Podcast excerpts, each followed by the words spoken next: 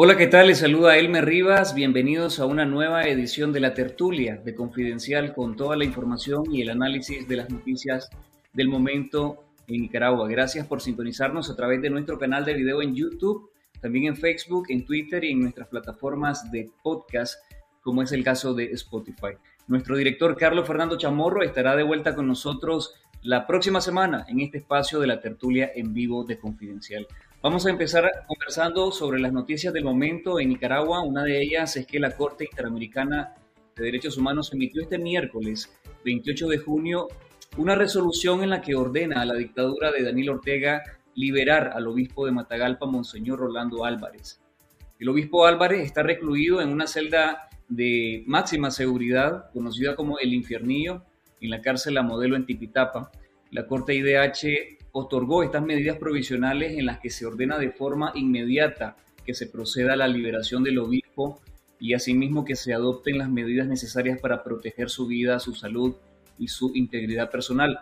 Nosotros ya en Confidencial hemos publicado antes las condiciones en las que podría estarse encontrando Monseñor Rolando Álvarez en unas celdas precarias en el sistema penitenciario nacional que está a punto de cumplir casi cinco meses recluido, luego que en venganza a no aceptar el destierro, Ortega lo mandó a la cárcel modelo.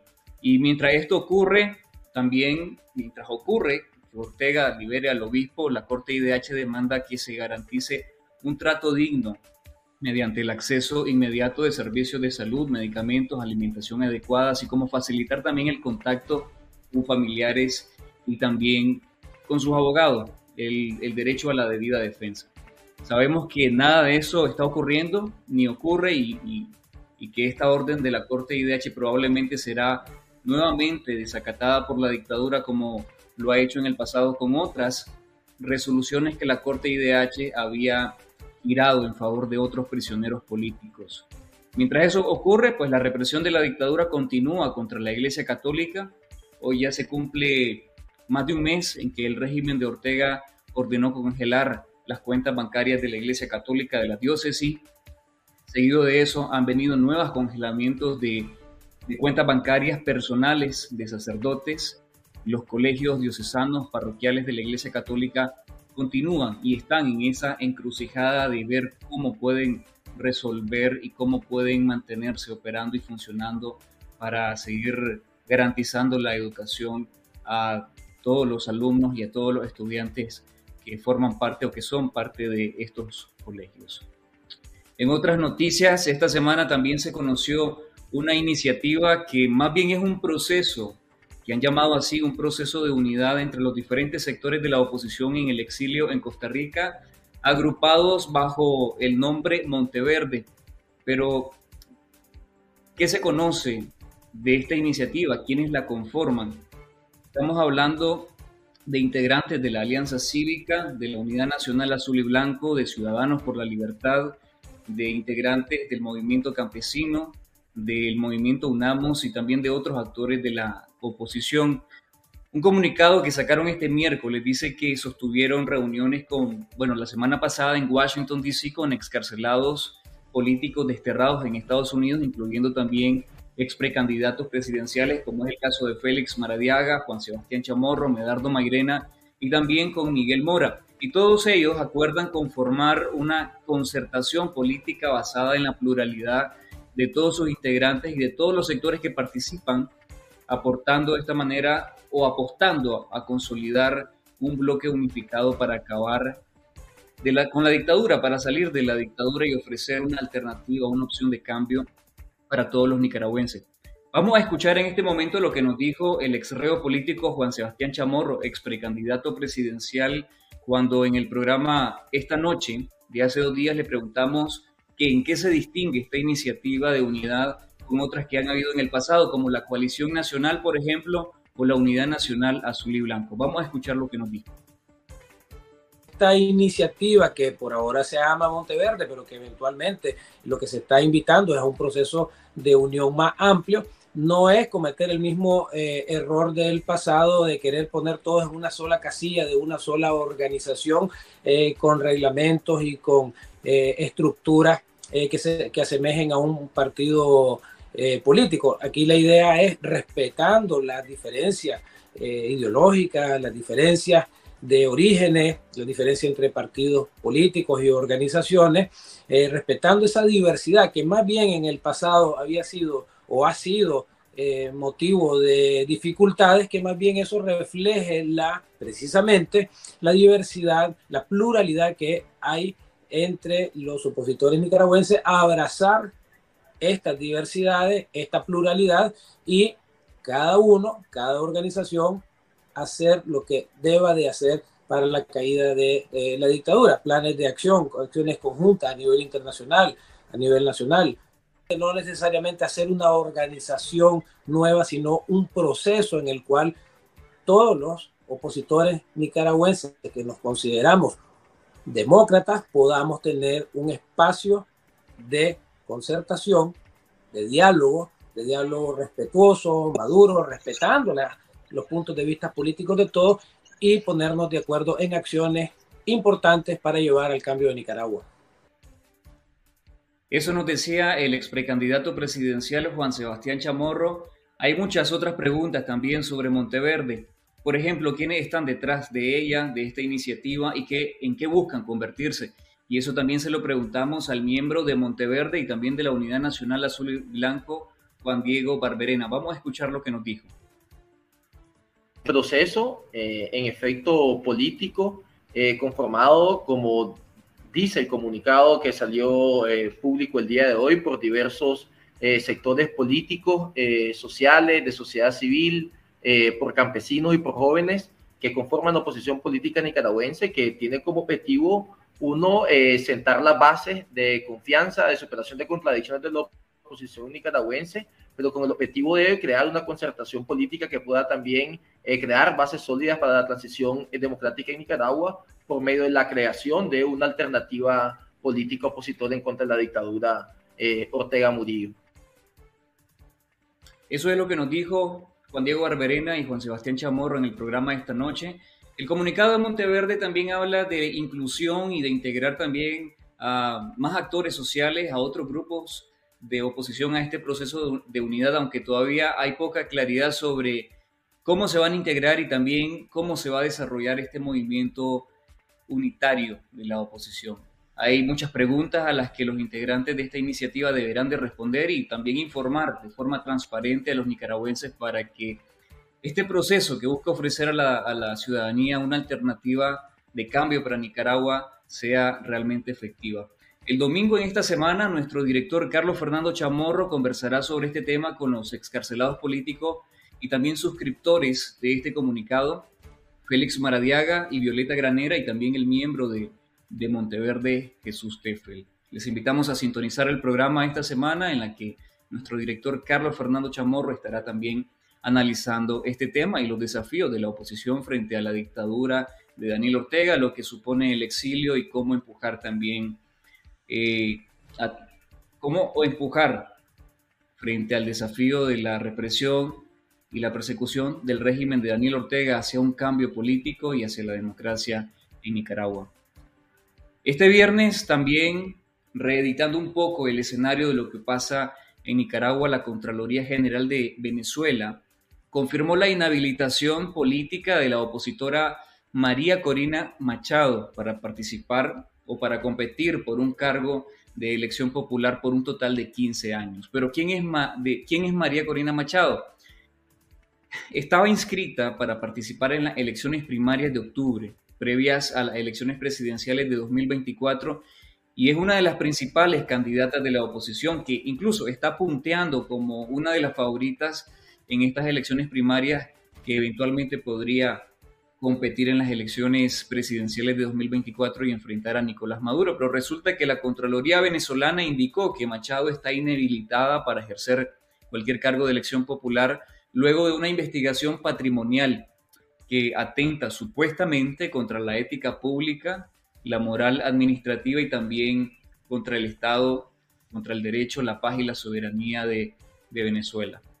De esta manera están copiando el guion de la dictadura de Daniel Ortega en Nicaragua que inhabilita a las fuerzas de oposición y anula cualquier candidatura que se vuelve para ellos una amenaza.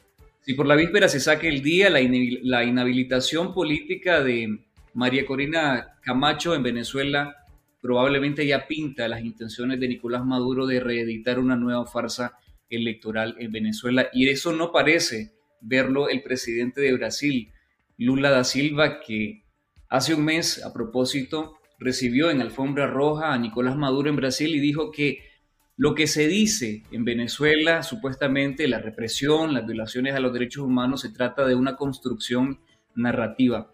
Eso completamente en contradicción con lo que el mismo Lula está proclamando en, esto, en estos días en el foro de Sao Paulo que se está desarrollando en Brasilia, donde dice abogar por la democracia y la alternancia en el poder mientras defiende el asalto a la democracia de Nicolás Maduro en Venezuela y guarda silencio en el mismo foro sobre la dictadura criminal de Daniel Ortega en Nicaragua.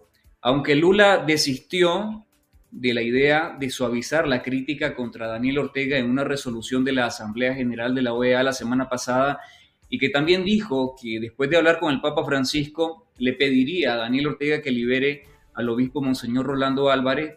Eso es resultado, nos dijo el politólogo nicaragüense Humberto Mesa, que está en Brasil, es resultado de la presión internacional, pero no precisamente el presidente brasileño Lula da Silva tiene una agenda concreta sobre el tema de Nicaragua, pero vamos a conversar también sobre esto y otros temas importantes con mis colegas periodistas Octavio Enríquez, Iván Olivares y Pedro Javier Molina, caricaturista de Confidencial, que nos está acompañando en esta tarde en la tertulia de Confidencial. Pero también hay una noticia muy importante que tiene que ver con los cambios que ha venido sufriendo la institución represiva de la dictadura, me refiero a la policía, y es que esta semana se conoció de la remoción del comisionado general Luis Alberto Pérez Olivas, director de auxilio judicial del Chipote, esta cárcel, estas celdas que han sido señaladas desde hace muchos años como un centro de tortura. Octavio, ¿qué se conoce de las causas de la remoción de Luis Alberto Pérez Olivas, quien se supone que ha sido uno de los operadores ejecutores de la represión dentro de las filas de la policía? No solo ejecutor, sino que él estaba a cargo de, está a cargo, pues estaba a cargo hasta esta remoción, estaba a cargo del Chipote, que como sabemos es uno de los principales centros de tortura de la dictadura, donde decenas de presos políticos fueron llevados, ciudadanos, y donde las madres, incluso hasta hace unos meses, antes de que se trasladara a las nuevas instalaciones, llegaban prácticamente a rogar a las puertas para que le dieran información sobre, sobre los detenidos, pues sobre los secuestrados. Mira, lo que se conoce es el hecho concreto de que fue eh, removido del cargo, eh, luego que fue trasladado al distrito 3 de la policía en Managua.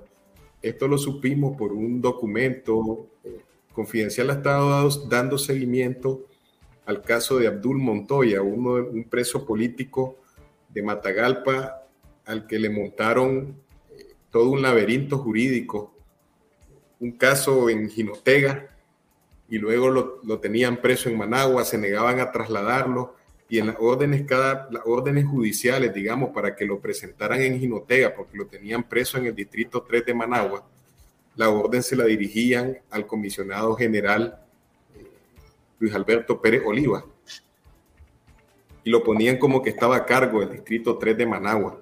Entonces, atando pues y buscando información, llegamos, logramos llegar a, esta situación pues de la que informado, informamos basado en, en la confianza precisamente que la fuente han tenido con Confidencial porque el caso de, a él le dicen Lapo, ¿no? Por sus iniciales, le dicen a nivel interno de la policía, porque el caso de él es un caso emblemático, pues este es uno de los comisionados generales que fue sancionado, ¿no? Internacionalmente, sancionado no solo por Estados Unidos, también Suiza, también la Unión Europea, por todas las barbaridades que, se cometieron, pues, en el, en el Chipote. Nomás tenemos una semana de haber publicado el reportaje sobre las torturas, donde precisamente se hablaba ¿no? del tipo de, de, atrocidades que hacían eh, dentro de, la, dentro de la policía y donde buscaban pues alimentar una conspiración para justificar precisamente la escalada represiva contra todo el que pensaba diferente. Entonces está claro que es una democión la que ocurrió con Pérez Oliva. La policía no lo ha comunicado oficialmente, es decir, no se ha dado un comunicado, sino que ha incurrido, digamos, en una práctica que es la que ha hecho con otros comisionados generales. En este programa hemos comentado casos como el de Juan Valle Valle, casos como el de Pedro Rodríguez Argueta, que son comisionados que también tuvieron, digamos, un especial protagonismo en la represión de 2018 y que igual que en el caso del APO salieron por la puerta de atrás, pues sin ninguna explicación de las autoridades. Hasta ahora, las autoridades, los únicos comunicados que están dando a, a conocer públicamente en cuanto a movimientos en la fila de la institución corresponden nada más al nombramiento de mujeres, que como recordamos, eh, Murillo lo ha asumido como pues, hechos que garantizan, según ella, el liderazgo dentro de la institución, el liderazgo femenino dentro de la institución. Le recuerdo que el reportaje que publicamos nosotros mencionaba el caso particular de una torturadora, sí, que fue ascendida y fue nombrada segunda jefa de la Dirección de Auxilio Judicial según uno de estos comunicados.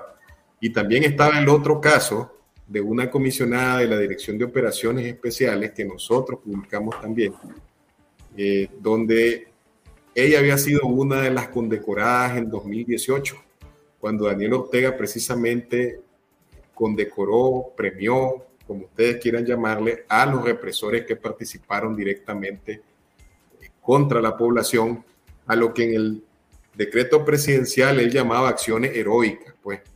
Entonces, esta es la policía que tenemos, pues lo que se están dando son una serie de cambios presos siempre del secretismo característico de, de los Ortega Murillo. Pero hasta este momento no hay una comunicación oficial que haga constar esa democión del, del comisionado general Pérez Olivas. Ahí se, no, no, hay, no hay un comunicado. ¿Y se conoce quién lo releva en el cargo? No hay un comunicado oficial. Vos esperarías que en cualquier institución un funcionario de este nivel pues tenga que haber una explicación pública. Eh, en realidad no la hay. No la hay, una comunicación oficial. Como, como te digo yo, nosotros revisando los registros judiciales, ¿no? Por los casos, el seguimiento que hemos dado a la situación de los presos, de los presos políticos, nos encontramos unido a la confirmación con otra fuente de la presencia de Pérez Oliva en el distrito 3 de la policía de Managua. Pero un comunicado que diga, eh, este señor fue relevado de sus funciones, fue reasignado a otras tareas, eh, no hay ninguno. Es más, recordemos, eh, este Victorino Ruiz, que era el que se, se desempeñaba como segundo de él hasta antes del nombramiento de la comisionada Trujillo que es a la que me refería en el tema del comunicado, ¿no? Que fue ascendida a segunda jefa. Entonces, no hay ningún comunicado oficial y recordemos que era lo que yo te quería decir, que así como el Chipote ha sido señalado como un centro de tortura de presos políticos, el Distrito 3 también tiene su propia historia, pues en el Distrito 3 también muchos de los últimos presos políticos, ahí estuvo por ejemplo el, el periodista de Nandaime, Víctor Picay, el mismo Abdul, ¿sí? que lo estaban procesando en Jinotega, lo tenían preso en el distrito 3 de Managua. Es decir, ese parece ser otro centro importante de concentración de abusos de derechos humanos, que es como se le, se le tiene que llamar a los actos que hace la policía. Pues, o sea, acordémonos que estos procesos judiciales son procesos judiciales entre comillas, en realidad son fabricaciones judiciales sin ningún tipo de garantía, donde lo que uno aprecia es la, la las ilegalidades que cometen. Y mientras eso ocurre, hay una desesperación enorme de los familiares de los presos políticos por tratar de ubicarlos, dónde están, qué pasó con mi familiar. Y no se diga cuando ya confirman que están adentro y, y la, la, incertidumbre, la angustia es mayor, pues, porque unido a todas estas políticas represivas está también la política estatal de la tortura, pues. Entonces es, es increíble lo que está haciendo eh, por desbaratar día a día el proceso legal eh, y por dañar a, los, a seres humanos, pues la verdad, o sea, y me corrijo, no es increíble porque ya lo han hecho y lo han hecho de sobremanera. Más bien uno dice que qué indignante, ¿verdad? Que esto esté ocurriendo que esto esté ocurriendo. Octavio, vos mencionabas casos similares que han ocurrido antes, como el caso de, del comisionado eh, Rodríguez Argueta, Juan Valle hay casos como el comisionado también Luis Barrante, pero no hay que olvidar el caso del comisionado general Adolfo Marenco Corea, que incluso bajo el término que usamos fue chipoteado, fue enviado al chipote y no conocemos en este momento cuál es su situación y su, y su condición. ¿A qué obedece? ¿Qué dicen las fuentes? ¿A qué obedece? Se trata de una reingeniería de la, de la institución policial, es una crisis de confianza, es una crisis de por pugnas de poder. Todas esas cosas juntas. E incluso debe haber otras que desconocemos, ¿verdad? o sea, porque lo que vos estás viendo es una institución que desde hace tiempo dejó de ser eso, una institución. Eso es un órgano partidario donde andan fusiles y dañan a la gente y la tortura. Entonces, vos lo que tenés ahí es una institución donde Ortega hace lo que quiere con ella y Murillo también. Entonces, vos mencionabas el caso de Adolfo Marenco. A ver, nosotros lo que hemos dicho, porque hay muchos policías que incluso han desertado de la institución, nosotros lo que hemos dicho es que se ha venido dando una reingeniería porque lo, hacemos énfasis, ¿no? En que inicia primero con el nombramiento del comisionado general Horacio Rocha como asesor del presidente con rango de ministro que es el alto funcionario, digamos, que se convierte, digamos, en la mano derecha de Ortega manejando eso, pues. Y es interesante, hablando de desconfianza, que vos decís que Ortega recurre a un oficial que estuvo ya en las fuerzas policiales antes. Es decir, no vuelve a ver adentro y eso te revela el nivel de confianza, desconfianza que tiene con el resto, digamos, de miembros de la, de la jefatura nacional pero luego da a un proceso acelerado de cambio donde hay gente que la saca, hay gente que está en el cargo, aparentemente una semana desaparece del mapa y después no se sabe qué pasó con ellos. Vos mencionabas el caso de, del comisionado general ahora en retiro, Adolfo Marenco, pero inmediatamente nombraron a un sustituto. O sea, las fuentes dijeron en su momento que fue chipoteado, como decís vos, pero después la última información era que estaba bajo una medida de casa por cárcel. O sea, ¿cuál de todas estas realidades, digamos, es en la que está el comisionado? O sea, todo eso, toda esa información que se ha obtenido por, por gente que tiene confianza en el periodismo, no porque ellos hayan dado información oficial. Sí. Octavio, lo que podríamos descartar, o sea, de antemano, ¿verdad? Tratándose de la gente de la que estamos hablando, es que esta separación sea por, por, por una cuestión de, de, querer corregir el camino o de querer bajar no, no, no, las cosas, nada de eso, pues.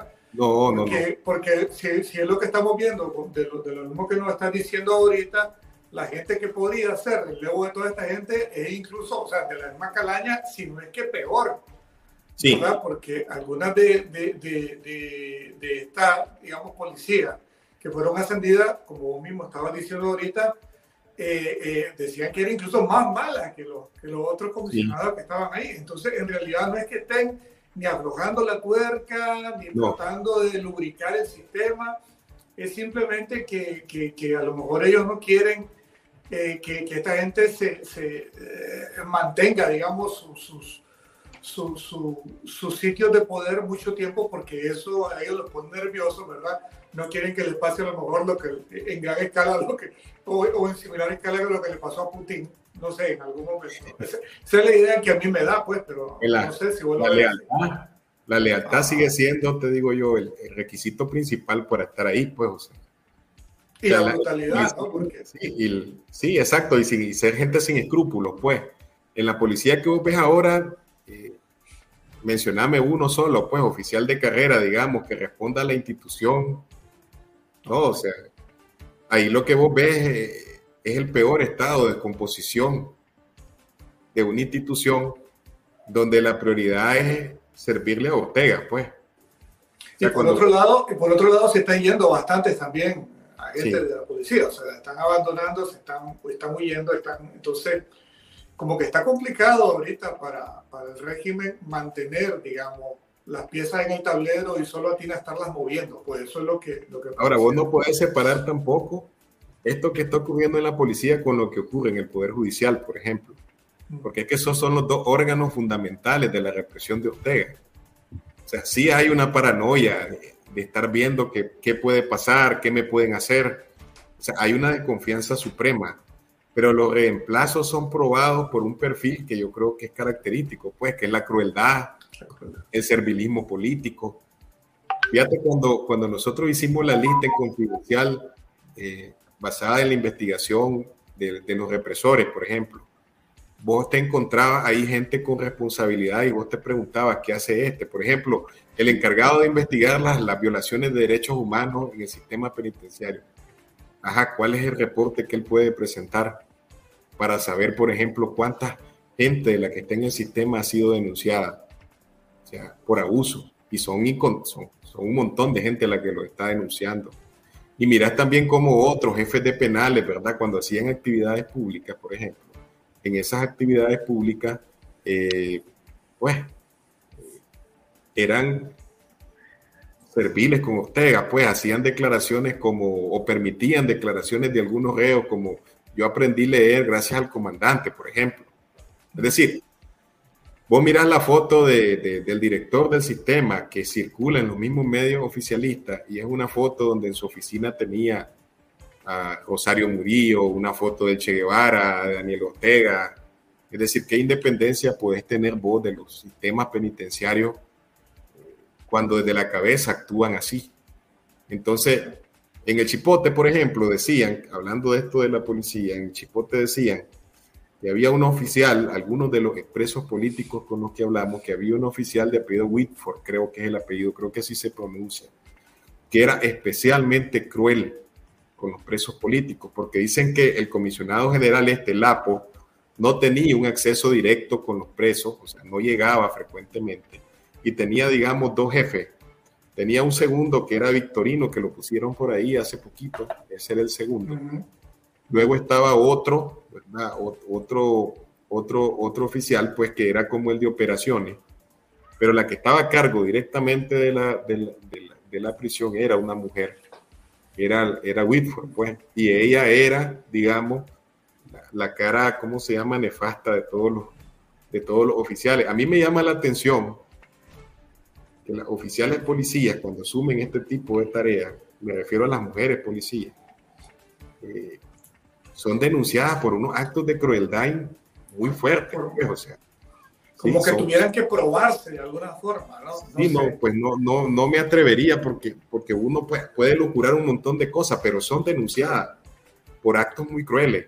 Octavio, pero también hay oficiales de policía que, por el testimonio también de excarcelados políticos, hemos sabido que no comparten esas prácticas de represión y que de alguna manera se ven obligados a supervisar, a darle seguimiento a esas prácticas o a esas ejecuciones pero que por temor a represalias, por temor a, convertirse del carcelero, de carcelero a, a encarcelado, pero que les manifestaban de alguna manera también empatía, simpatía y de alguna manera han sido sensibles también a lo que han estado sufriendo porque saben que es injusto.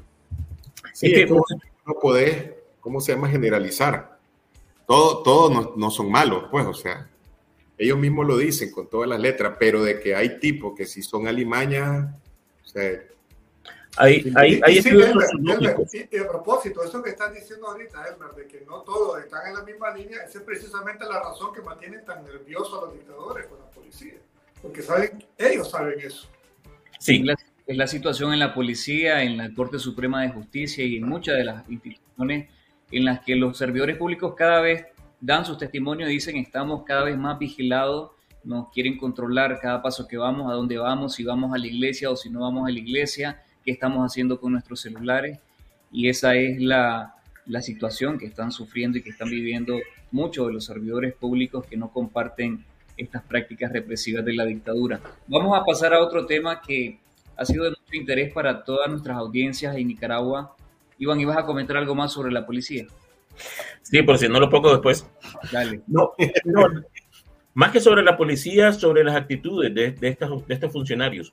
Mira, hay estudios sociológicos que demuestran, por una parte, lo que estamos diciendo, que hay gente que simplemente no está de acuerdo con ellos, pero tiene, ya sea, o que cuidar un empleo Y con el ingreso que eso significa, o que cuidar su vida. Recordemos que no es un policía el que ha aparecido muerto después de expresar que estaba en contra de lo que estaban haciendo.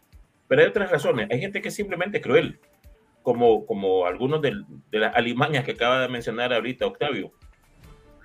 Eh, pero hay otras personas que simplemente no tienen carácter suficiente y entonces ellos tratan de eh, congraciarse al máximo con el líder, incluso aunque el líder no le haya pedido directamente que haga algo que sea malvado, que, que sea especialmente cruel, pero él siente que tiene que hacer eso para congraciarse con el líder y estar bien, aun si el líder jamás lo va a conocer. Pero entonces hay toda una gama de emociones que hace que la gente actúe de esa forma. Igual, más allá de, su, de, sus, de sus razones, los que son culpables son culpables y algún día la justicia los va a alcanzar. Hay personas que estamos claros que, que, no, que no, no se han manchado las manos de sangre ni, ni de ninguna forma y esas personas pues también la justicia los va a declarar inocentes, pero esos tipos deben de saberlo. Los que están haciendo mal, a sabiendas que es mal, deben que saber que la justicia los va a alcanzar. Eso es un hecho. Yo quiero rescatar algo antes de que se me vaya el, el tema. Quiero rescatar algo que dijo la psicóloga Ruth Quiroz del colectivo de derechos humanos Nunca Más. Ella hablaba del concepto de la tortura, ¿no? Y decía que la tortura lo que busca en el fondo, además de dañar a seres humanos de manera directa, es paralizar a la sociedad.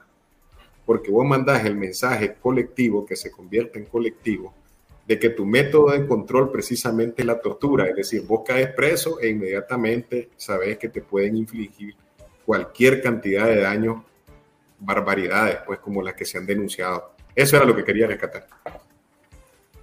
Hay otra noticia que generó mucho interés entre las audiencias y es fue el desabastecimiento que hubo dentro de los estantes de los clubes de compras de PriceMart en Managua, en Carretera Masaya y también en Plaza España.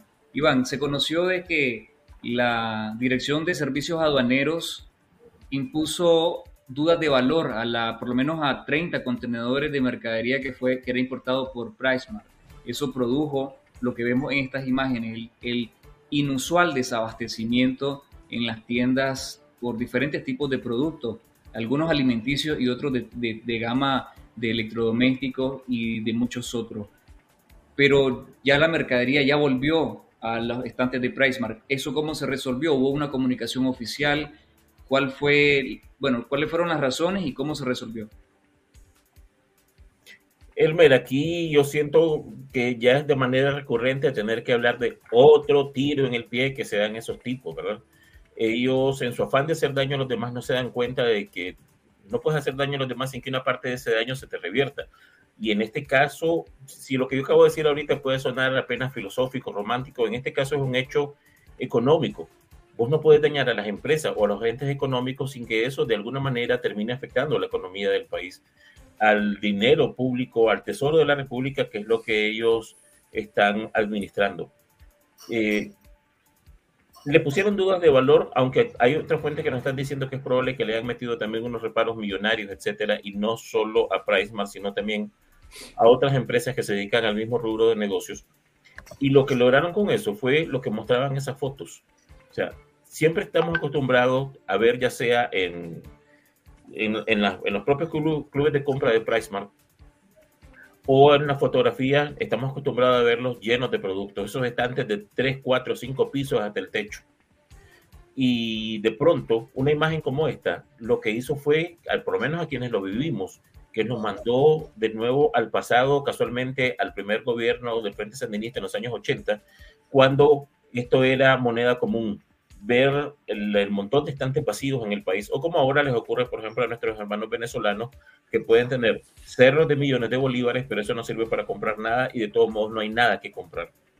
En este caso, aparentemente, si el problema era una duda de valor, lo que las fuentes nos están diciendo es que muy probablemente PriceMart lo que hizo fue que eh, pagó una garantía, que es lo que se hace en estos casos, vos podés recuperar tu mercadería, comercializarla y seguir adelante presentando, si acaso decides hacerlo, un recurso en el TATA, en el Tribunal Aduanero Tributario Administrativo.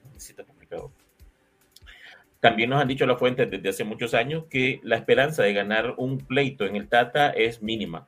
Que si tu pleito supera los 5 mil dólares, si estás debajo de 5 mil dólares, puede ser que te lo den. Pero si supera los 5 mil, no va a suceder porque precisamente esta gente está demasiado interesada en sacar todo el dinero que pueda. Y otra vez, o sea, si vos sos un ladrón y siempre le estás robando al tipo el día de pago, pues tarde o temprano ese tipo se va a ir a la quiebra y no va a poder volverle a robar. Lo mismo con las empresas, lo mismo con, con los contribuyentes de cualquier tamaño. Si vos cobras más de lo que debes tarde o temprano, vas a desincentivar la actividad económica. Esa persona va a decir, no vale la pena que yo siga trabajando para pagar impuestos. Y va a buscar o la manera de eludir el pago de esos impuestos, de evitar el pago de esos impuestos, o a lo mejor salir del país, o no sé qué va a hacer. Pero mientras continúen haciendo este tipo de cosas, no solo están dañando a las empresas, no solo están dañando a los empresarios que ellos sienten que los traicionaron porque ya no siguieron comiendo el mismo plato con ellos, sino que terminan haciéndole daño al país. Ya lo vimos, en este caso, no solo al país, sino a su imagen como administradores, y yo me imagino que eso los hizo, eh, les habrá de escalofrío a esa gente recordar lo que ellos mismos hicieron en los años 80 y buscaron la manera de que esto se resolviera. yo sé que en muchos años no vamos a conocer los detalles de cómo sucedió esto porque empresas de todo tipo, no solo las transnacionales, sino las de todo tipo, no hablan tratando de evitar daños mayores. Pero en este caso, eh, las imágenes dijeron mucho más que mil palabras. Ahí están las, las fotos de los estantes vacíos de Pricemar. Eso ya se solucionó y esperemos que esa administración haya aprendido la lección. No puede seguir haciendo eso de manera impune. No se puede.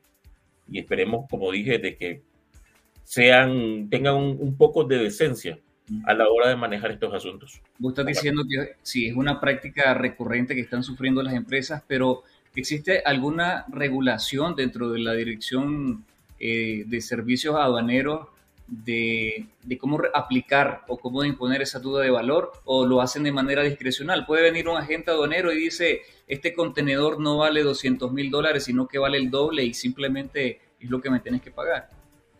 Desde luego que existen regulaciones y no solo son regulaciones nacionales, están montadas sobre acuerdos internacionales en principios centroamericanos, pero además de eso en ámbitos mucho mayores, de los que nuestra legislación simplemente se hace eco de alguna forma. Pero en este caso lo que está sucediendo era algo que cuando existía el COSEP y cuando, y cuando estaba de la mano con el gobierno, eh, ellos aún en esa época denunciaban de manera consecutiva y era el tema de la discrecionalidad que las leyes se hacían de tal forma que los funcionarios pudieran aplicarlas a su gusto y antojo. O bien, aunque la ley no lo permitiera, de todos modos al funcionario se le permitía hacerlo a su gusto y antojo. Y eso al final, hermano, necesitamos reglas claras del juego. Vos no vas a ir a, jugar un partido, ni siquiera un partido de fútbol, si de pronto las reglas están al antojo del árbitro. Te salís, dejas de jugar. Con mayor razón en una cosa tan seria como la economía de un país. No se puede estar cambiando las reglas o dejar que cualquier funcionario por muy ilustrado o por muy o por lo que sea, eh, aplique las reglas a su gusto, a su antojo. Tiene que eh, limitarse a lo que dice la ley, porque de hecho los funcionarios públicos no tienen más atribuciones que las que la ley les manda, ninguna otra más. Así es que eh, existe, sí está escrito, pero simplemente les aplican como quieren. Al final, si vas a pagar, no sé, mil dólares de impuestos o una cantidad, dice, usemos un número, mil dólares de impuestos, y yo te digo que te va a poner una multa de mil dólares, de pronto decirte que la multa va a quedar en 500, pues te sentías aliviado porque ibas a pagar solo 500 y no mil de multa. Terminas pagando 1500 por algo por lo que solo debiste haber pagado mil. ¿Quién cubre esos 500 dólares adicionales? ¿La empresa? No, los consumidores. Los consumidores y el país además que deja de ser competitivo y entonces eso se traduce, en beneficios para las empresas de Centroamérica que compiten con las empresas nuestras. Es un caos completo. Es una receta para terminar la economía nacional. Es la consecuencia, bueno, la consecuencia, ya decir, lo sufren los consumidores, lo sufre el pueblo de Nicaragua, todas estas medidas de corrupción, de represión, de persecución. Hace un par de semanas hablábamos sobre cómo expulsaron a Nicaragua de la Copa Oro que se está desarrollando en este momento precisamente por este tipo de medidas y al final quienes están sufriendo y quienes están lamentando eh, todos estos hechos son es la fanaticada de fútbol, son los ciudadanos que aspiraban a apoyar a la selección azul y blanco, son los consumidores que esperan cada vez comprar los productos de la canasta básica uh, más barato, pero por el contrario los precios continúan ascendiendo. Sí, así es. Vamos a regresar a otro de los temas que introducía y tenía que ver con el tema de, la posición del presidente de Brasil, Lula da Silva, sobre algunos, sobre la dictadura de Venezuela, sobre la dictadura de Nicaragua y quisiera escucharlo a ustedes qué piensan sobre la posición de Lula. Hace una semana veíamos que su gobierno pretendía suavizar el contenido crítico de una resolución sobre Nicaragua en la OEA que finalmente terminó cediendo, pero después salió diciendo, después de una cita que tuvo con el Papa Francisco, de que le iba a pedir a Daniel Ortega a que libere el obispo, al obispo Rolando Álvarez. Vos hablaste, Octavio, con Humberto Mesa, el politólogo nicaragüense que también investigador en la, la Universidad de, de, que está en Río de Janeiro. ¿Qué te dice? Sí. ¿Cuál es la agenda de Lula? Por un lado dice que lo que pasa en Venezuela es la construcción de una narrativa, pero con respecto a Nicaragua no parece tener una posición firme. Mira, pues yo le pregunté a Humberto, que conoce muy bien, ¿verdad?, de la política brasileña, es un analista pues con credenciales para hablar del tema, y le pregunté sobre el tema, eh, pues mira, le digo yo, esto que estas señales que uno está viendo, digamos, con estos eventos de los que hablaste vos, la visita del Papa y la OEA, lo de Venezuela, al final esto de declaración con, con Bergoglio, eh, ¿qué es lo que busca? Busca lavarse la cara después de lo que ocurrió con la OEA. Y entonces me dijo él que miraba algo peor. Lo que él notaba es que en la agenda de Lula, que subió al poder en enero pasado, no se ve el tema de Nicaragua por ningún lado. Es decir, ni siquiera está dentro de la agenda política del presidente de Brasil, sino que lo que uno ve, son palabras de él, a Brasil reaccionando, digamos, a la presión internacional. En casos, por ejemplo, cuando ocurrió lo de los expatriados, ¿se acuerdan? O sea, Brasil fue uno de los últimos que se pronunció para ofrecer la nacionalidad. Ya lo había hecho con claridad Colombia, ya lo había hecho con claridad España. Eh, y había un pronunciamiento, digamos, de la comunidad internacional. Brasil lo hizo después. Entonces, lo mismo pasa eh, ahora, pues, o sea, plantean un borrador, después se tienen que retractar y finalmente, ¿cómo se llama? Se aprueba un, un documento que es una condena unánime al régimen en la OEA, que eso tiene mucho peso siempre, pues, o sea, y eh, lo que ves ahora con Bergoglio, ¿verdad? Es nuevamente, va a visitar al Papa y él, decía Humberto Mesa, se ve obligado nuevamente a hablar del tema de Nicaragua y de la persecución a la iglesia, que es cuando él hace sus declaraciones, ¿no? Y dice que, pues, y dice con todas las letras que fue un error el encarcelamiento de, de Álvarez, ¿no? Pero después se filtra algo, ¿verdad? De que supuestamente ahorita eso coincide, ¿verdad? Todo esto que está ocurriendo en Brasil coincide con la apertura del foro de Sao Paulo, que es el foro de los partidos de izquierda. Y entonces mucha gente estaba esperando un documento, un borrador, ¿no? Donde, supuestamente Lula estaba molesto, supuestamente con Ortega por todo lo ocurrido y iba a plantear una especie de sanción. Y hoy es el segundo día y lo estamos esperando. Pues no ha aparecido el documento. Eso te iba a preguntar sabía algo de eso. O sea, estamos esperándolo, pues. O sea, mira, supuestamente la, la, la aprobación de los documentos del sábado es mañana, ¿no? Mañana es a Octavio, que le toca turno, va a estar ahí pendiente, ¿verdad? Esperando un documento sobre, sobre el caso de, de, Pero, francamente, si vos revisás los documentos que están por aprobarse, no hay ninguno que mencione el caso de Nicaragua. Es decir, cuando revisan el origen de la noticia es una fuente anónima, supuestamente del, Palacio de Gobierno de Brasil, comentando temas partidarios, porque esta es una alianza, de, son partidos, pues una reunión de partidos, no tiene que ver con una posición de, Estado. Entonces, no sé qué pensar, pues la, realmente a Mesa, por ejemplo, Humberto le generó demasiada suspicacia pero también me dijo algo muy honesto, no me genera grandes expectativas tampoco, me dice. no sé si Lula vaya a tener alguna incidencia ahí o no. O sea, honestamente me dice, quedamos a la espera del, documento. El, próximo viernes, te bueno, antes lo voy a publicar, ¿verdad? Si sale o no sale, voy a publicar algo.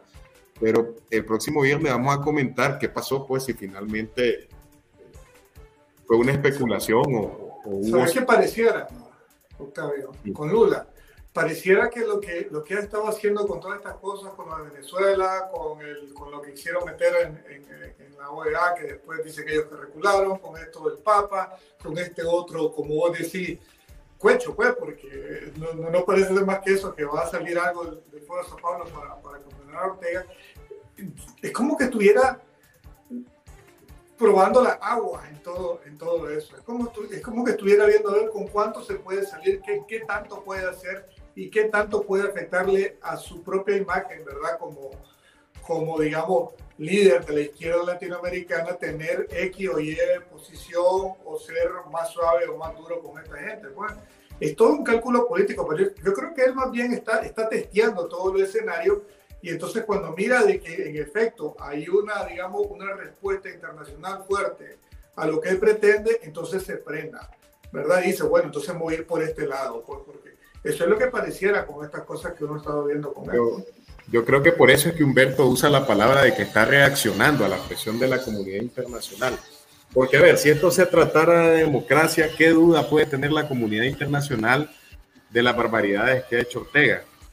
¿Dónde está el comunicado de Lula condenando la inhibición de María Corina Machado en Venezuela? Eso también es antidemocrático. ¿Dónde está? Es decir, aunque, aunque se quiera intentar ver, ¿verdad? Que el tema de Venezuela, es, hacer intentar ver que el tema de Venezuela es distinto al de Nicaragua, porque dicen que Venezuela tiene cercanía, porque dicen que Venezuela, la verdad es que por sus propios, digamos, por sus propias actuaciones, se describe que en el fondo hay un tema de ideología de que no se separa Lula, pues, cuando toque estos temas. Pues. Y te quiero decir algo más, y que es más grave aún. O sea, aquí estamos hablando del tema de plantear una posición clara, diáfana sobre el tema de Nicaragua. Pero recordemos que Brasil tendría que ser uno de los primeros por una obligación moral en hacerlo, por el tema de lo que ocurrió con Gainea Lima. Y en ese caso, la última información que tenemos es que el régimen le cerró las puertas a cualquier tipo de investigación a Brasil, donde se ha pronunciado Lula sobre la comunicación que manda el Estado de Nicaragua a la Fiscalía de Pernambuco. Yo no la he visto. El que la tenga, por favor que me la haga llegar, que yo creo que es noticia para publicarla. Esperamos que cuando Lula responda no responda diciendo que lo que ocurre en Nicaragua es la construcción de una narrativa. Pero la semana pasada, el viernes, luego que terminábamos nosotros la tertulia en la que participaba, en la que estaba Carlos Fernando, ocurrían otras cosas en, en Rusia, que probablemente esa noche les provocó insomnio a, a la gente que vive en el Carmen allá en, Venezuela, en Caracas y, algunos otros lugares de la región en Cuba. Y se trata de la rebelión de los mercenarios Wagner en contra del régimen de Vladimir Putin, porque no podrían decir que era una rebelión en contra de la cúpula militar y que no fuera contra Vladimir Putin. Me parece que eso es completamente eh, es inherente, el poder de Putin y el poder militar. Yo creo que son la misma cosa. Fueron 24 horas que el poder del Kremlin se vio bastante amenazado, había muchas dudas de lo que estaba pasando. La marcha del, convoy militar de, liderado por Yevgeny Prigozhin llegó a 200 kilómetros de Moscú, luego se comunicó de que hubo una intermediación del presidente de Bielorrusia, eh, Alexander eh, Lukashenko, y simplemente eh, Prigozhin abandonó esa rebelión o esa, lo que muchos han denominado como un intento de golpe de Estado. ¿Ustedes cómo presenciaron esa noticia? ¿Cómo vieron el desarrollo? ¿Y qué conclusiones tienen de lo que pasó? Yo, si me, asalto la palabra, pues, pero, mira, yo la seguí con una gran expectativa, como creo que todo periodista cuando, cuando estas cosas, ¿verdad? Está pendiente del Twitter, o sea, viendo canales de televisión, a ver qué, qué, qué, es lo último que se está presentando sobre el hecho. Yo no me atrevería a decir de que ya terminó, yo creo que todavía hay eventos ahí, por ejemplo, este señor dice que está en Bielorrusia. Eh, Putin, ¿cómo se llama? Ya mandó a arrestar a un, a un, a un alto general, ¿no? Que supuestamente estaba informado. Es decir, a mí me parece que ahí todavía falta, faltan muchas cosas que pueden pasar. ¿sí? Em, yo lo que no entiendo es esto, o sea, vos vas en un convoy, llegas a 200 millas, o sea, obviamente vos haces eso con el respaldo de otras personas, ¿sí? Obviamente. de repente se acaba todo, te regresas, te vas, o sea, no entiendo esa, esa, esa, esa lógica. ¿Sabes qué? Siempre mejor no, me voy a regresar. Sí, o sea, es facilito. O sea, no, no, no sé, no entiendo esa lógica, todavía me la, me la, me la, trato de, Incluso el gobernador civil de Rostov del Don, las autoridades militares de ese lugar que no pusieron resistencia, los guardias fronterizos tampoco, todititas las las circunscripciones militares que, que, él tuvo que ir atravesando para llegar hasta 200 kilómetros de Moscú. De hecho, ahorita que lo decíamos me di cuenta, eh, sin comparar a ese, a ese mercenario, ¿verdad? Pero de todos modos, eh, Napoleón llegó hasta Moscú, las tropas de Hitler se quedaron a 40 kilómetros y después llega a venir Prigozhin, que, que se quedó a 200, bueno, un poquito más y, y empata esos dos, dos tipos, pues. Y sé que hubo un príncipe polaco hace como 300 años, pero no sé los detalles de eso, que también creo que conquistó Moscú. Por eso, pero. Yo te digo, ahí tuvo que haber, ahí tuvo que haber, compadre, hablado. Ahí claro. fuerza tuvo que haber una comunicación entre, entre este señor y, digamos, eh, enlaces poderosos dentro del mismo régimen de Putin. Y eso es lo que hay que entender ahorita Putin durmiendo nada. Así que está durmiendo, pues algo. Todavía hay que ver qué, qué, tanta gente y qué tipo de gente se va a caer por la ventana, ¿verdad? En los próximos días. Y vos, y vos para, para, averiguar por, por dónde va eso y vos ves un intento eh, insistente, persistente de Putin por proyectar que tiene nuevamente el control sobre todo. O sea, eso, eso, eso para mí muestra lo contrario. Eh, es todo lo contrario. O sea, lo que diga la maquinaria de relaciones públicas, créele, créelo, cree lo opuesto. O sea, no sabemos qué va a pasar ahí. Eh, la verdad, cayó un general pero debe haber un montón de gente más que está, pues por lógica, pues que, que sabía al menos de lo que, lo que iba a pasar. Ahora... O están buscando por la frontera llegar a Letonia o a Georgia o a cualquiera de los países limítrofes. Ahora, lo, lo, otro interesante es el papel de Lukashenko, ¿no? O sea, aparece como el gran mediador. Lukashenko, eh, sí, yo la verdad no lo veo en un papel así. O sea, porque para ese papel se necesita así como materia gris y ese señor como que, no sé. Sí, es. Brutos no son. Yo, yo digo que más bien es una, es una pieza más, o sea, le dijeron para bajarnos aquí todo esto, servirnos vos aquí, que digamos que, que vos pues, tuviste algo que ver aquí, que vos fuiste el congelador, lo que y sea. de acuerdo, la cuestión es que al final los tipos son mercenarios y le llegaron al precio y vamos a ver qué tan caro le salió Putin esto, que no creo que haya sido solo dinero también, porque tuvo un costo de imagen tremendo para él y el tipo era tremendamente vengativo. O sea, mm. si el tipo todavía está guardando rencores de la Guerra Fría, imagínate con esto que le, que le, acaba de hacer este señor. Entonces, ¿qué es lo que va a pasar ahí? Todavía está por verse. Pues, pues, pues, históricamente lo que siempre ha pasado es que alguien se tira de una ventana, ¿no? O aparece envenenado. Eso es lo que históricamente ha pasado. Un cafecito con plutonio. hay que ver qué va a pasar, pues. A, propósito de lo que decías de la imagen de, Putin, precisamente mucha gente coincide en expertos en temas en diplomacia de guerra, en la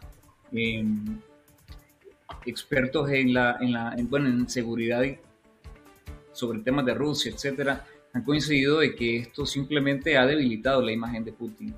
Y vemos en medios de comunicación de propaganda rusa a Putin en las calles, una cosa que no pasaba desde hace mucho tiempo porque estaba trincherado desde el inicio de la guerra, no salía y ahora sale tomándose con gente, fotos, fotografías con la gente en las calles, selfies. Hoy, hoy, hoy miré uno de él dibujando, dibujando una caricatura en una, una pantalla, ¿no lo vieron? Está dibujando una cara, una caricatura en una pantalla. Sí, el tipo está, digamos, tratando de ganar terreno, digamos, Ahora, ¿qué le parece algo? Yo le quiero, le quiero hacer una pregunta. Venezuela y Nicaragua tardaron mucho, ¿no? Para pronunciarse. O sea, sí, o sea, eso iba a mencionar también. ¿Vos crees que fue coincidencia de que los más se aguantaron? Pues dicen, no vaya a ser a dónde va a caer esta carambola y no nos conviene. La mera verdad es que Rusia debería tomar nota de eso también, de cuántas horas le, le, le, tocó, le costó a sus colegas de Latinoamérica, ¿verdad?, pronunciarse en apoyo de Putin. O sea, eso también estaban viendo. Eso, eso te da una idea también de la dimensión de lo que estaba pasando, pues, o lo que pudo pasar en, en, en, cuestión de horas. Eso lo hicieron, creo que lo hicieron, ese pronunciamiento después que, que Prigozhin anunció que se regresaría y que se iría a, a ir, se, se, se, iba a, se, iba a ir a descansar a, a, Bielorrusia, se iba a ir a tomar una vacación. Eso pasa. Ya te habían hecho a lo mejor el otro también, en, en apoyo del, compañero de, de, a los revolucionarios de, de Wagner, y, bueno, son capaces. Vamos a ir cerrando ya la tertulia de Confidencial. Le agradecemos a toda nuestra audiencia que ha llegado, nos ha acompañado todo este momento. Solamente hay una noticia, Iván, que quisiéramos saber cuál es la situación del Banco Centroamericano de Integración Económica. Se conoce que ya se está en búsqueda de quién será el sucesor de Dante Mossi en la presidencia ejecutiva del banco. Hay candidatos ya, ¿cómo se va a proceder con esa elección del nuevo presidente? Puede ser un nicaragüense, puede ser nuevamente un hondureño. ¿Cuáles son las expectativas que hay? Bien, el procedimiento que, que se utiliza para elegir al, al, presidente ejecutivo del banco es siempre el mismo, por lo menos en los últimos años, no sé cuándo empezaron a aplicarlo, en donde se hace una convocatoria internacional a la que pueden aplicar ciudadanos de los cinco países fundadores del banco, o sea, Guatemala, El Salvador, Honduras, Nicaragua y Costa Rica. Solamente. Desde luego, eh, nosotros no estamos capacitados para eso. Tiene que ser gente que tenga no solo altísimos estudios financieros, sino también que tenga experiencia, no solo, digamos, en banca privada, sino también en banca de desarrollo eh, y, que demuestre que está, que llena el perfil. También hay limitaciones, quienes no pueden ser, pues, por ejemplo, los parientes de los, de los gobernadores, de los funcionarios. Hay una serie de limitaciones que están definidas por, por, por un reglamento interno. Yo decía incluso, y aunque no lo dice expresamente, pero dice que no tengan limitaciones legales para cumplir con sus obligaciones y estoy muy seguro que alguien que esté en la lista de los FAC del Departamento del Tesoro de Estados Unidos no, seguramente no podría ser presidente ejecutivo del banco, ni probablemente alguien que esté en la lista de Angel, que, eh, que incluye pues muchos corruptos del CA4, y aunque en este caso lo único que hace es impedirles viajar a Estados Unidos, pues yo creo que el riesgo reputacional de elegir a alguien que esté en alguna de esas listas no debe ser muy bueno para un banco como el BCE, que no solo es muy importante para toda la región, sino que además de eso viene de estar en cinco años administrados por este señor que ha sido fuerte, alta e insistentemente cuestionado. ¿Quiénes pueden ser candidatos? Ciudadanos de esos cinco países. Y desde luego, pues ciudadanos nicaragüenses, ciudadanos hondureños también, pero yo creo que es muy poco probable de que elijan a un nicaragüense o a un hondureño. En el caso del nicaragüense, porque el que sea que llegue ahí tiene que llevar el apoyo de Daniel Ortega, se va a ver como una ficha, como una figura de Daniel Ortega y no creo que el banco quiera eso. Y en el caso de los hondureños, ya ha habido eh, dos hondureños en los últimos 15 años al frente del banco, y aunque no es una regla específica, siempre se procura de que esta cosa esté rotando, así es que es poco probable, creo yo, que se elija un hondureño a menos que todo esté alineado y de pronto por una razón ni los posibles candidatos guatemaltecos, costarricenses y salvadoreños sean potables y se vean obligados a elegir otra vez a alguien que provenga de Honduras. No, no sabemos qué va a pasar. En este momento, y nosotros publicamos los enlaces por si de hecho, dos de mis fuentes me decían de que, de que eh, dos de mis fuentes están en la, en la categoría, en el nivel necesario para eso, pero los dos me dicen que no lo van a hacer. Ahí están los enlaces para enviar la documentación, el currículo, etcétera. En este momento es una empresa la que los la que recibe esos currículos, la que hace un primer filtrado y va a recomendar, si mal no recuerdo, a tres candidatos para que sean los gobernadores de los países socios los que al final elijan quién va a quedar como presidente del banco.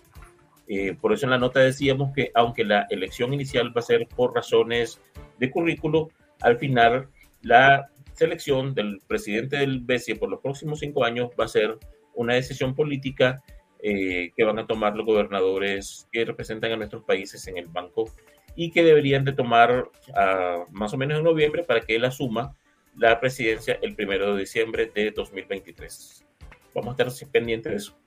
A propósito de Dante Mossi, el día de ayer el abogado argentino, creo que estoy acá compartiendo pantalla, vamos a añadirlo acá, el, abogado argentino Darío Richarte, que inició una causa judicial por crímenes de lesa humanidad contra Daniel Ortega, publicó ayer que podría abrirse la posibilidad, dice su tweet, que la Corte Penal Internacional tenga competencia sobre los hechos relacionados con el financiamiento de la dictadura de Ortega, que Dante Monsi, quien podría ser responsable de esos hechos, que es hondureño y que es sede del BESI en Honduras y que es un país miembro del Estatuto de Roma, su participación, la participación criminal en el financiamiento de la dictadura que realizó el BESI está incluida en el artículo 25 como cómplice del Estatuto de Roma como cómplice, encubridor o facilitador y tiene antecedentes, por ejemplo, en la sentencia del Tribunal de Sierra Leona en el escrito de la fiscal dice sobre el caso de Colombia y en el informe del Grupo de Expertos de Derechos Humanos sobre Nicaragua.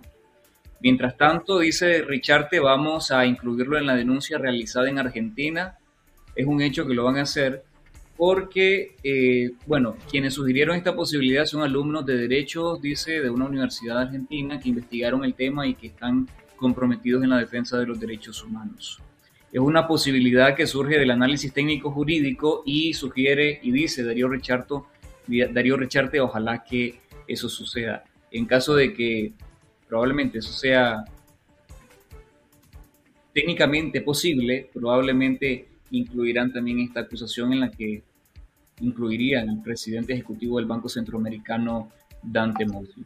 Habrá que esperar y vamos a darle también siempre cobertura a lo que ocurra con esta causa judicial abierta contra la dictadura de Daniel Ortega en Argentina, que cada vez se amplía con más testimonios de víctimas de la represión de Ortega y de Murillo en Argentina. Llegamos al final de esta edición de la tertulia en Confidencial. Les agradecemos a toda nuestra audiencia por su sintonía, por su, su solidaridad, por sus comentarios por compartir nuestro contenido. Les invitamos a suscribirse a nuestro canal de video en YouTube Confidencial, a seguirnos en todas nuestras plataformas y a sintonizarnos el próximo domingo en, en una nueva edición de esta semana. Recuerden que los miércoles estamos en esta noche y todos los viernes siempre en vivo a las 4 de la tarde en nuestro canal de YouTube en la tertulia de Confidencial con lo mejor del periodismo investigativo y narrativo de Confidencial. Hasta pronto.